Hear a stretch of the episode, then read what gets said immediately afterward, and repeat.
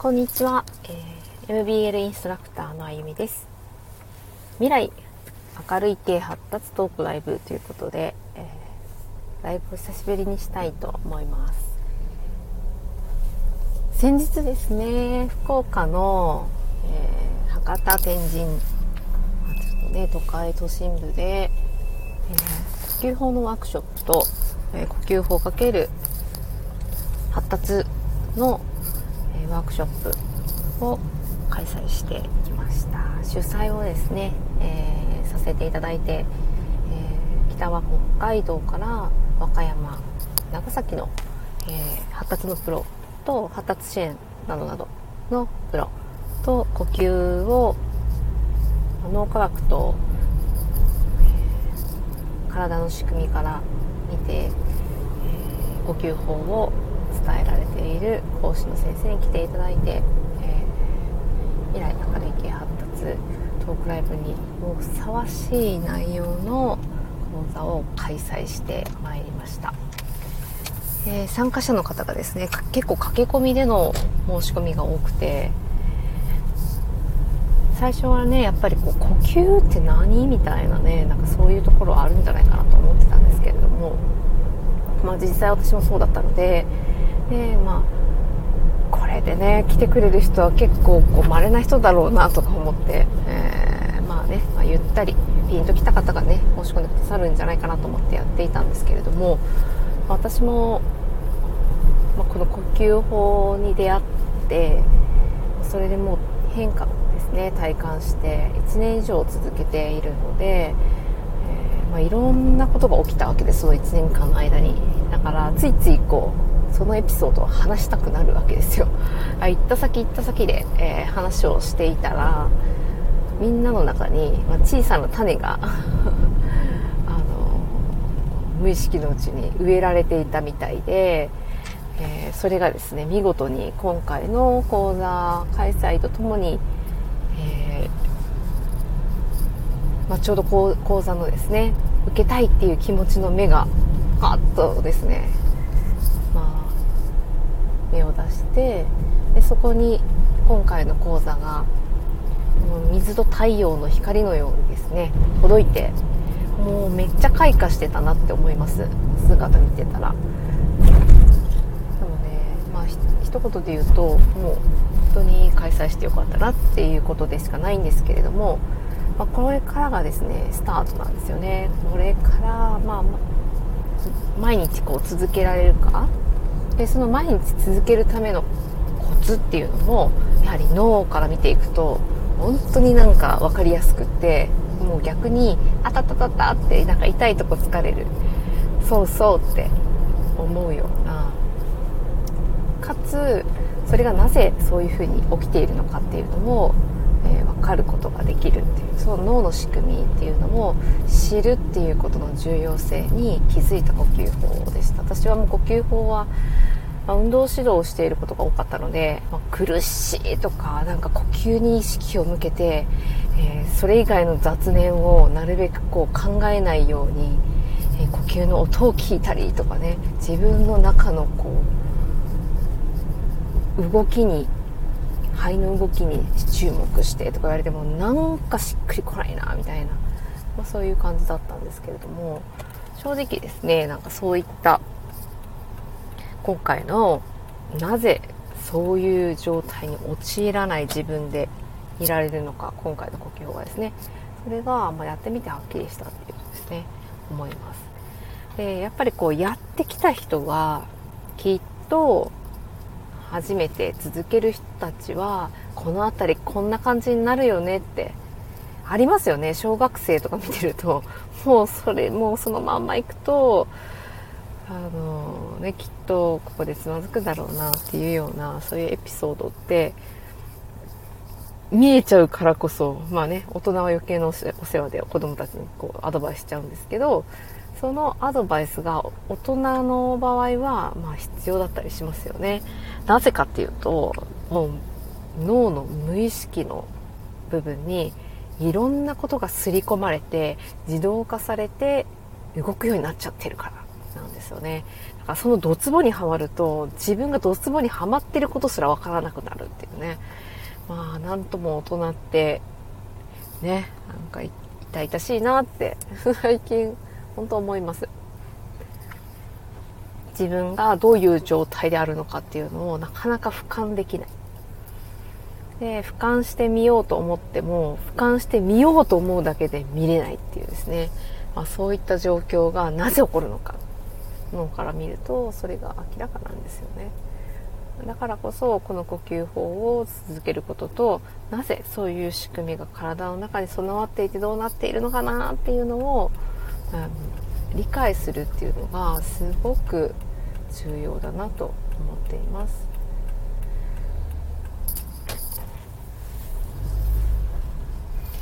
ただですね、えー、どうしても最初のうちはなかなか続かないというよりこううまくできているのかなとかですねそういった気持ちになるんですよねなので、まあ、そこが一番、最初のポイントかなって思いますね。そのうまくできるかできないか。そこに着目している自分がいるっていうふうに気づかないといけないんですよね。これがだんだん自分のことをこう俯瞰してみていく、えー、きっかけになるなと思っているんですけれどもやっぱりね人によってはなんかこうよくわかんないもういいかなみたいなタイプの方とうんなんかちょっとうまくできてない本当にこれで合ってるのかなってだんだんこう不安になっちゃう方と、まあ、ね、こういるかなっていうふうに思いますけどどっちもですね隠れた何かがあるんですよね、えー、そこすらもあここで不安になるんだなってただ認識するっていうその感覚。そこに向かいたいわけなんですよね。そのためにはやはり体の安心感。体が安心感を感じていることっていうのがとっても重要になります。その体の安心感をどうやっているかっていうのがこの呼吸法で脳の中をこうね、どういう状況になっていくかと見ると、脳波をですね、呼吸法によって安心安全を感じれる脳波に移行することができるんですよね。私はこれを聞いた時に超衝撃で、で自分自身がよくですね子供たちをこう私は2児の母なんですけれども子供たちをもうねすごい剣幕で怒りたくなるその時の自分ってね、なんか調子が悪いのかなってぼんやりとなんかそういうのは思うかもしれないんですけど脳の状態としていけば小脳に、えー、もうイライラポイントまでバッと脳が動くとピッと押すボタンがあってそのボタンは再生しかないんですよ。もう一回レコーディングが始まると、再生ボタンが押されてしまうと、ブワーッと怒りきって怒らないと、えー、それが止まらないようにですね、脳の中に刷り込まれてしまっている。ただ、それにまず気づくこと。で、気づいて、ああ、小脳に刷り込まれたそういうボタンとプログラムがあるな。気づく。そこからですね、自分がこういう時にはこんな行動をとりたい。まあ私でいくと、わっと怒る前にちゃんと状況を確認して、本当に怒るべきなのかなだったり、自分自身が怒りたくないわけなんですよ、本当は。怒りたくない。でも、その怒ってしまうことに、行動がですね、なっちゃってる。それを違う方向に向ける自分にプログラムを書き換えるっていうです。ね。それが呼吸法を持ってできるんですよね。なので、ただ吸って吐いてるだけじゃないんです。実はこの呼吸法。いくつも種類があって、えー、安心安全を作るアルファ波っていう脳波を、えー、たくさんこう出して、とっても安心感のあるリラックスした状態にする、えー、脳波に入れる呼吸法もあれば、え自分がそういった変化をですね、自分の中で作りたいこういう方向に行きたいっていう時に使う呼吸法もあります。そしてまたですね、それをパワーアップする呼吸法もあったりして本当に面白いんですよね。で子どもの時の、まあ、いろんな発達とそれがこう連動しているっていうところも最近ですね、えー、また呼吸法で新たに分かってきてめっちゃつな、えー、がってるなって思います。発達と呼吸がつながっているっていうのはですねもう本当になかなか一言で説明するのは難しいんですけど、うん、一番最初に子どもたちが生まれてやることって何って聞くと忘れちゃってるけど。うん。お母さんの参道を通った後に最初にやることは息を吸うことなんですよね。息を吸い始めてからいろんな動きが始まる。呼吸は本当に一番最初に、え獲得していくものなんだなっていうのを改めて感じます。えー、未来明るい系発達トークライブなので、えー、未来が明るくなるような話に、えー、皆さんの悩み事を、え視点を変えて、えお伝えできたらいいなと思っています。なので、えまあ、レターとかメッセージとかいただければ、えそちらの方でお答えしていきたいなと思いますし、こちらに来ていただいてメッセージ残していただいてもお答えしたいなと思っています。本当にですね、えー前回20、21で開催したんですけれども、21の方が、え呼吸法メインの回。で、やはり、たった1日のたった数時間の間の何回かの呼吸法。もちろん、あの、短くはなかったですね。25分とか、えー、それでもですね、めっちゃ呼吸法極めてる人からすると、めっちゃ短い時間だと思うんですけど、えー、私のお師匠はその長年ですねもうずっと呼吸法をやり続けてきてこのくらいの時間が、えー、まあ、今の現代人の生活にもマッチしてるし取り入れやすいっていうところをすごく研究して、えー、編み出した。ただ毎日やるっていうことをお勧めしているんですよね、それはですね私も体感的に感じてるんですけどやっぱり、えーいろんなもので体が影響を受けるっていうのを感じてるからなんですよね。もちろん会社に嫌な上司がいて影響を受けます。これはもちろん受ける。でもそれを自分の元のバランスに取り戻すのは自分自身で行う。この速度が変わったり、その嫌だなって感じるのがもうどうでもよくなったり、むしろそこに対して解決策が思いついたり全然捉え方で変わってくる。その人の今の体と脳、あとハートですね。あり方で全然その捉え方が変わるっていうのが本当に体感です。なので最初は嫌だなって思っても中予真ん中バランスが取れたところにふっと戻る速度が速くなるなって感じました。でもその次の段階だんだん進んでいくと、なんかどうでもいいみたいなね。全然そこに自分がブレない。ブレない自分がなんか出てくるんですよ。それがだんだん続けていくうちに変化が見えてくる。それは何でかっていうと、もともといろんなところからストレスを受けている自分自身のバランスが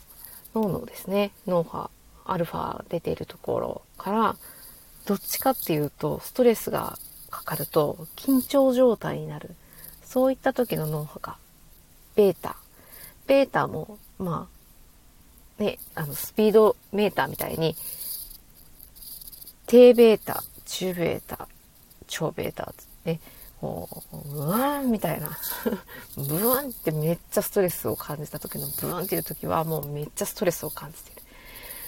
どこまで振り切れるかっていうのが、そのアルファをしっかり、えー、出して体が安心安全を感じていると、本当に必要な時は超ベータに入って、今はちょっと大変だ、逃げないと、対応しないと、そういった時にしっかり対応できる。でも最近の日本の世の中で生活している人は超ベーターに入りやすい人もしくは超ベーターが続いている人が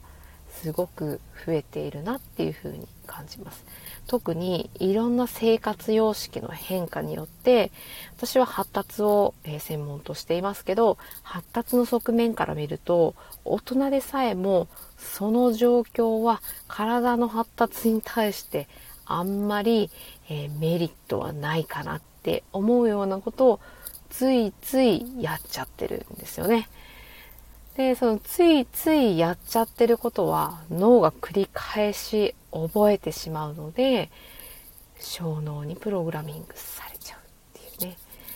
もう一回インストールされたら脳は賢いので繰り返すことが大好き。繰り返しの中で獲得していくので、それをまた書き換えてあげないといけなくなる。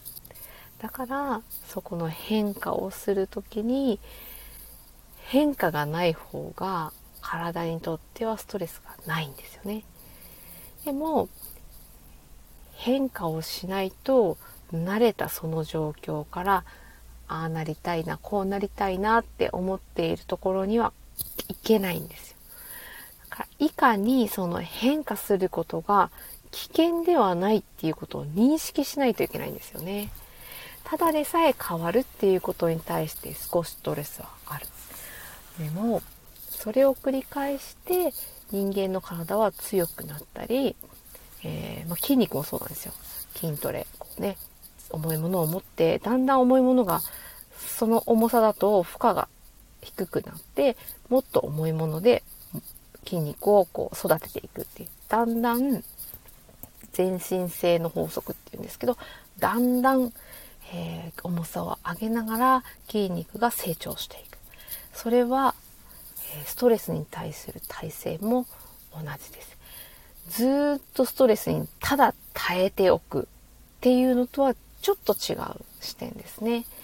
なので、アルファでしっかり安心安全。変なことでと不安にならない。ね、大きな音大きな音がしたとか、えー、強い光がピカッとかね、光ったもしくは、えー、ちょっと苦手な人が部屋に一緒にいるとずっと緊張する。なんて思われてるか心配になる。人の前で発表しないといけない場面はお腹が痛くなるぐらい朝が憂鬱、まあ、そういった本当に体にもう出てくるようなストレスを抱えながら生きている方って多いんじゃないかなって思います。それって当たり前じゃないんですよ。当たり前の状態ではない。それは体からのサインだから。だから悪いとかいいとかではなくその状態がそういう風なこ症状を出してバランスをとっているんですよねだからその症状を奪ってしまうとどこまでも落ちるどこまでも落ちたらどこかでお知らせをするために何かが壊れていく。その何かが壊れるまで隠す、その症状を見えなくするのがお薬だったりします。から薬っていうのがどんな役割をしているのか。やっぱりね、まあ、なんか情報過多の時代って言われるんですけど、キャッチしておかないといけない情報は絶対あると思うんですよね。だからそういった必要なものは自分で選択して取りに行く。誰かの何かがテレビでとかそういったことの情報ではなく一方的に与えられた情報ではなく自分で気づいて選択をするっていうのがこの自然界の中での原理原則なんですよね。勝手に与えられて幸せなのは太陽の光くらいかなって。あとはこの爽やかなね今秋の風が吹いてますけどこの空気見えないものに多いかなって思いますけどそれ以外の相手から勝手に与えられるものに対してはきちんと自分の意思で選択をする。選択をして自分で認識をして受け取る。そうするとそのバランスを激しく崩すっていうことはないんじゃないかなと思います。なので、うん、なんかね未来明るい系発達トークと言いながら、えー、こう原理原則の話をしたりちょっと難しい話になってますけど、ね、なんか見方を変えると全然問題が問題じゃなくなるっていうね。それはもうこの発達の視点と体の脳の仕組みっていうのを知るともうねなんか180度今までのなんか固定概念や自分の中で勝手にあの思っていた観念みたいなものがガバーッとねなんかもうバケツがお水ひっくり返してお水がジャーって出るぐらいもう作家様になる感覚ですよ。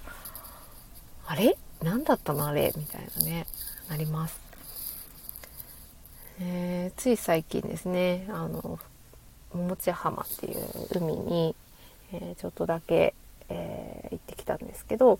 やっぱりね自然に触れると、まあ、体の中のいろんなものが整うようにね仕組みがなっていて、まあ、皆さんの中にも、まあ、アーシングとかね言葉聞いたことある人いると思うんですけれども体内の、えー、水分、ねまあ、いろんな水分血液だとか細胞の中に入っている、ね、あの細胞の中の液だったりいろんなものありますけど海の中のね、あの塩分の濃度とかなり体の中のその水分の、ね、濃度とこうね親和性が高くてとってもね海って人間に、えー、いいんじゃないかなって思ってます。なので子供たちって結構海に行くとねなんか喜んではしゃいでねうちの息子は、えー、つい数年2年前ぐらいかな。までは、え海に飛び込むなんてもうも手のほか。で、えー、もう足もつけない時期もありましたけどとってもねこう怖さとともに水が苦手だったんですよね。まあ、少しねこう安心安全で家の、ね、外でちょっとお庭でねプール出すぐらいだと腰ぐらいまでは浸かる。お風呂にねこう浸かる感じでね浸かることはできるんですけどその水でこう楽しむみたいなことは全然できなかったし顔に水がかかるのも、えー、まあお風呂はですね我慢するんですけどあんまりやっぱり得意じゃなくてずっと観察してました。なんでかなって。そしたら、えー、一回ですね私が海の湯あ海じゃないお風呂か。お風呂の湯船にこうジャブって使ったんですね。使った時に真似をしその時は、まあ、真似をしようかなって思ったんでしょうね。そうすると水につけた瞬間お湯につけた瞬間に吸ったんですよ。ああなるほどなって私は思いました。なんでここでなるほどなのかっていうと呼吸って本当は無意識でできる、えー自律神経が司ってる、まあ、動きの一つというか機能の一つなんですけど意識をしてもコントロールができる唯一の場所なんですよね。心拍とかねこういうのはなかなかこう早く打とうとか言ってもね打てないしなんかねそういう汗をね今すぐ出そうって思っても出ない、まあ、そういうのと同じカテゴリーにいるんだけど呼吸だけは自分でコントロールすることができる。止めたり。早く。ははって早く吐いたり。ゆっくり長く鼻から吸うことができたりこれはコントロールができてないなっていうのに気づいたんですよね。で水の中に入ると息を止めて水の中上がると息を吸うっていうのは自然とできている人の方が多いんだけれどもそこに、え体の意識が向けて向いてないそういう状態を私のお腹の中で経験してきたにもかかわらずそれを、ね、私の参道から外に出た瞬間にその後の呼吸の学びの中で、えー、どこかに置いてきちゃったのかなって思います。じゃあどうするかっていうと単純だったんですよね呼吸を意識してやることこれだけだったんですよね。もう私はね、なんかその口呼吸とか鼻呼吸とか、まあ、口呼吸と鼻呼吸がアレルギーにつながって、ね、なんか歯並びにつながって体の姿勢の悪さにつながってとかねなんかそこだけを結構フォーカスして見てしまっていて口呼吸はダメ口を閉じて。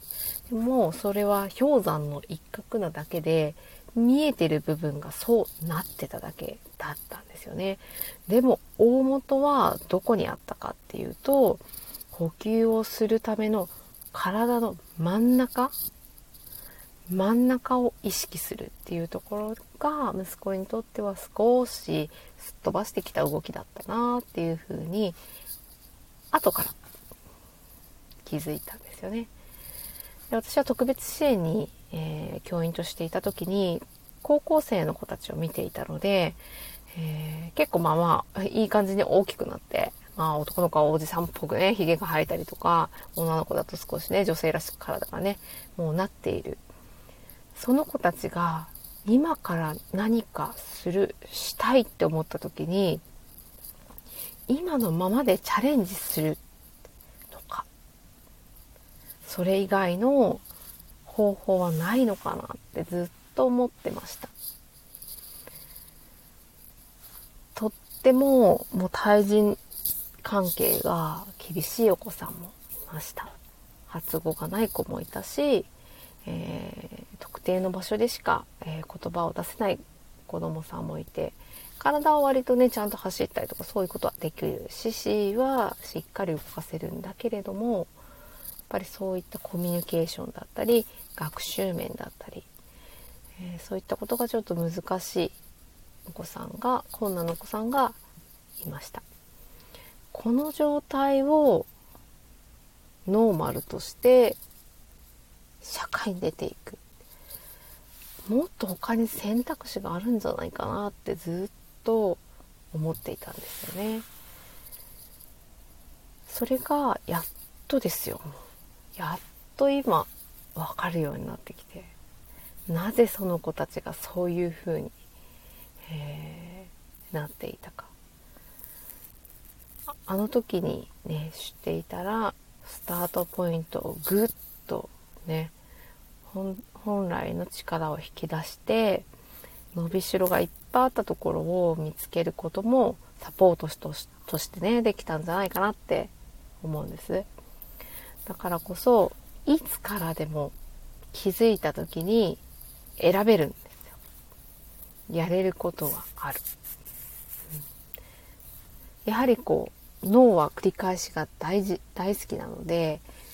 何回も何回も繰り返した後に始めるよりはやっぱり早い方がいい。それはもうね分かっていることだとは思うんだけれどもそれでもいつからでも変われるそれが、えー、まあ、教育キネシオロジーって呼ばれる手法を使ったりこの呼吸法を使ったり発達を促す動きを使ったり、えー、そういった体の動き体からアプローチするというやり方で、えー、未来が明るくなるんですよね。だから発達ってどうやってえー、成り立ってるのかなっていうのを知ると、えー、もうまさに未来が明るくなるっていうね。大体皆さん言われるトンネルの中にずっといて光は全く見えない。一度は海の前に立って身を投げようと思った。もう何回言われたことか分かんないですよね。うんやっぱり私は当事者ではないので、えー、そこまで追い込まれたっていう経験がないがゆえにえー、そこに対する共感はできないんですけれどもやっぱりずっとそういう子どもたちと一緒にいて、えー、本当はどう思ってるのかなっていうのはすごく向き合ってきたなっていうふうに思います。だからできなくていいって思ってる子なんて本当にいないんですよ。やっぱり自分が願ってることはやりたいし願いがないわけじゃないんですよ発語がなくても。自分の気持ちが喋れなくてもあるんですよね。だからこそその意思っていうのをいかに伝えてもらえる立場になれるかっていうのをすごく教員の時は、えー、意識をしていたなって思います。安心安全な人じゃないと喋ってくれないからですね。そして信頼関係をまず築かないと誰も心は開かないだから時に厳しいことを言ってもその人の言っていることに対する信頼感っていうのがあればその子は安心安全を感じて、えー、コミュニケーションをとってくれるその子なりの。なのでそれを、あね、体当たりで感じてた時期もあったんですけどやっぱりそこに、えー、集約されるなっていうふうに思います。それがあってからの思いを描いた時に行動するっていうことをやっぱ選択できるんじゃないかなっていうふうに思います。えー、30分ぐらいお話ししたので、えー、今日はこのくらいにしたいと思います。なんかお悩みがある方は是非メッセージやレター、えー、お持ちしてます、え今日はありがとうございました。